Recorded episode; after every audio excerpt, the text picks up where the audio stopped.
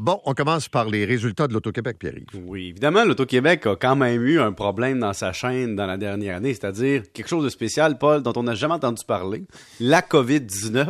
Attends. Eh Ben, tu sais, ce qui est payant pour l'Auto-Québec, par exemple, c'est les bars. Hein? Puis les bars, c'est une division qui est intéressante parce que tu ne paies pas le risque opérationnel du bar. Mais quand les gens peuvent pas entrer pour jouer des machines, tu perds ces revenus-là. Aussi, euh, il y a une transition vers les loteries. Les gens se déplacent vers les loteries en ligne et c'est le but de l'Auto-Québec un peu de dire on va commencer à, à, à reprendre ce terrain-là qui est présentement offert aux Québécois par des facteurs externes, disons, qui sont pas toujours dans la légalité des choses. On veut reprendre l'espace médiatique qui est occupé par des alternatives, disons. On veut reprendre l'expérience client parce que depuis un an ou deux, disons que le casino, les salons de jeu, l'offre n'a pas pu être à son plein développement. Et on peut pas non plus amener les jeunes à avoir de nouvelles expériences. Si par exemple, moi je suis un jeune, je rentre dans un bar, puis là je vois six personnes à retraite sur des machines, peut-être que ça m'appelle pas comme d'autres à une autre époque. Puis si je vais au casino, on m'offre de nouvelles expériences, mais est-ce qu'on va développer encore l'offre? La question pour le président de l'Auto-Québec, c'est ça dans le fond. On- oui, on fait notre milliard cette année de profit quand même, même si ça n'atteint pas le milliard 4 de 2019, parce qu'on n'est pas encore en pleine opération, mais qu'est-ce qu'on fait avec le futur? Parce que t'es dépanneur. Tu sais, prends par exemple Couche-Tard, qui est un bon fournisseur de dépanneurs au Québec, pour ceux qui en ont jamais entendu parler. Ça va bien pour l'instant parce qu'on va gazer, là. Puis là, on a fait notre achat impulsif. Ah, il y a un 70 millions. Même moi, je me laisse tenter, par des achats impulsifs de Oh, ça, ça m'étonne quand même. Tu savais pas ça, hein? Non, Une fois non, par non, année ou deux, là. Une petite confession, là. Ah, surtout pendant la pandémie, je te dirais que j'ai acheté au moins trois fois plus de billets que d'habitude. Trois. C'est ça. Mais quand même, tu comprends? Des millions de personnes qui en achètent trois fois plus que d'habitude, c'est un exemple. Donc, je, je me pointe chez Couche-Tard parce que je, fais, je mets de l'essence dans ma voiture. Mais le jour que je mets plus d'essence dans ma voiture, je ne fais plus l'achat impulsif. Donc, il faut que tu me déplaces vers la en ligne. Et donc, présentement, ce qu'on veut, c'est que les loteries et les gratteux se transforment un peu en expérience virtuelle. Peut-être même ce, ce que- ce qu'eux appellent le figital. Figital pour la fusion entre physique et digital. Figital, ça, ça, fait, ça fait professionnel. Mais imagine-toi que maintenant, tu achètes un gratteux ou tu achètes un billet de loto. Puis là, on va aller t'offrir en ligne la possibilité de participer à un autre tirage parce que tu as un billet de loto si tu t'enregistres. Et donc, l'Auto-Québec va faire un peu comme la SAQ, Paul, c'est-à-dire nous inspirer à être enregistrés quelque part pour être capable de mettre la main sur notre, profil, puis d'être capable de nous vendre mieux des produits adaptés à ce qu'on veut, puis réduire nos coûts, puis comme ça, euh, t'influences le prix aussi. Comme présentement, si tu vas augmenter les objets au dépanneur à une pièce, c'est un tollé général chaque fois dans les journaux. Imagine augmenter le prix des gratteux et de la loto. C'est plus difficile.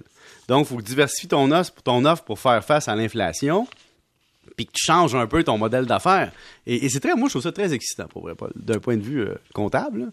Qu'est-ce qu'on fait avec nos casinos? Qu'est-ce qu'on fait avec nos salons de jeu? Qu'est-ce Écoute, qu'on fait toutes ces questions-là, je les lance dans quelques minutes au président et chef de la direction de l'Auto-Québec, M. Bergeron. Moi, j'aimerais ça savoir. C'est qui le client type de l'Auto-Québec? Y a-tu 59 ans, Là, je suis sûr deux t'en- qu'il t'entend, là, fait qu'on prend nos notes. Alors, tu veux savoir qui est le client type? C'est autre Ouais. chose que tu veux savoir. Ouais, mais juste ça, Paul, parce que dans le fond, ça, je le saurais pas, parce que c'est des données stratégiques, mais je le demande quand même. OK.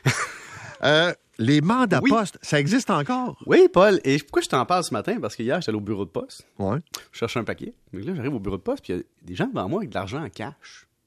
Puis que, ils échangent de l'argent de cash contre un mandat poste.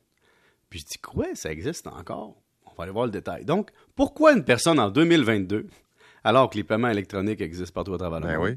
Alors que toutes les compagnies permettent d'encaisser euh, avec des virements, des paiements enregistrés, des cartes de crédit, tout ça, pourquoi quelqu'un utilise encore le mandat poste? Puis arrive avec des billets bruns? C'est quand même bizarre. Là, je suis allé voir les conditions du mandat poste sur euh, Poste au Canada. Première des choses, tu n'as pas besoin d'avoir de compte de banque. Pratique en maudit, ça. Mettons que ton compte de banque est saisi parce que tu ne payes pas tes dettes ou tu as fraudé le fisc. Tu peux avoir un monde parallèle. Tu payes le monde en mandat poste. Tu envoies un mandat poste, puis c'est protégé parce que la personne qui reçoit le mandat poste doit prouver que c'est elle. Donc, tu as une identité sur le receveur. Et le payeur, comme ça, peut arriver avec de l'argent qui n'est jamais passé dans un compte de banque. Donc, disons que je donne pas des idées au monde, mais mettons que quelqu'un a, a- des pensions à payer, a saisi sur son compte de banque, puis il veut pas, ben continue à payer par mandat poste. Ça lui coûte 7,50 par transaction. C'est quand même cher pour faire une transaction bancaire. Mais il peut transférer jusqu'à 1000 pièces d'argent à quelqu'un sans que ça passe dans son compte. Donc, tu sais, quelqu'un qui veut vraiment aller à la banque, retirer des billets de 100 dollars au comptoir parce que le guichet t'en donnera pas vraiment. Après ça, tu transformes tes billets de 100 dollars en payant 7 pièces et demi de frais plus taxes pour mettre un mandat poste pour renvoyer ça à quelqu'un avec un délai. Je pense qu'il y a des gens, Paul, qui sont très attachés aux méthodes d'antan. Ça doit être sentimental. Ça doit être nullement lié au fait que tu as fait 1000 pièces cash sur une job au noir, puis que tu veux payer tes affaires avec cet argent-là sans que ça passe dans ton compte. C'est sûrement pas ça. Je suis pas en train de te dire que Post Canada a encore une méthode qui permet au monde de, d'éviter le fisc ou de cacher ou de tenter de cacher des choses au fisc. Mais je te dirais que ça passe un peu en dessous du radar comme transaction. Ben, écoute, sérieusement, j'étais convaincu que ça avait été aboli. T'en souviens-tu quand on était plus jeunes, toi et moi, et qu'on écoutait la télévision? Et vous pouvez faire un paiement facile par, par mandat poste. Ouais, tu t'en ouais. souviens? Ben, écoute, j'ai déjà fait ça. Pour vrai? Moi, j'ai jamais fait ça tellement que je suis jeune. deux. Tu sais, moi, j'ai vraiment... Puis, en fait, des 100 pièces, Paul, je pense que j'en ai eu... Mais tu sais, c'est comme des chèques de voyage. Oui, chèque de voyage, oui. Parle-moi-en. Mais non, mais à un moment donné, c'était ça. Ben oui. C'était des chèques au porteur, puis Ben oui. euh, tu voulais pas te faire voler ton argent, fait que tu avais des chèques de voyage Exact. pour te protéger. Mais c'est intéressant quand même que Post Canada, qui est quand même une entreprise qui est pour du gouvernement, ait encore un mécanisme qui, disons, permet aux gens de tenter de vivre un peu en parallèle. Oui, ça a encore sa valeur. Oui, ça, ça aide des gens. Mais c'est une façon de rendre ça électronique, puis de lier ça à un compte de banque, mettons. On dit, ouais, mais t'as pas besoin de compte de banque. Mais justement, en 2022, si t'as pas de compte bancaire, on jase.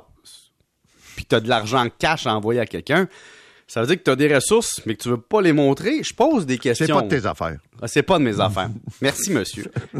si j'ai un 500 pièces du gouvernement, qu'est-ce que je fais avec? Je l'envoie par mandat poste. Salut. Bonne journée. 7h23. La métropolitaine, monsieur.